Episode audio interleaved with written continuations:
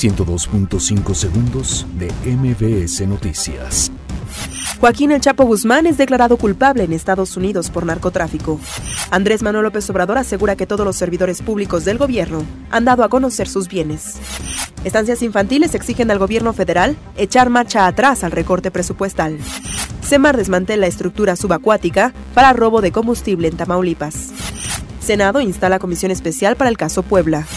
COFESE investiga posibles prácticas monopólicas en mercado de autotransportes en el Aeropuerto Internacional de la Ciudad de México. Reservas internacionales registran reducción semanal de 12 millones de dólares, informa Banjico. Nicolás Maduro afirma que Venezuela tiene depositadas 80 toneladas de oro en Inglaterra. Juan Guaidó anuncia que ayuda humanitaria ingresará a Venezuela el 23 de febrero. Fallece a los 81 años el portero inglés Gordon Banks. 102.5 segundos de MBS Noticias.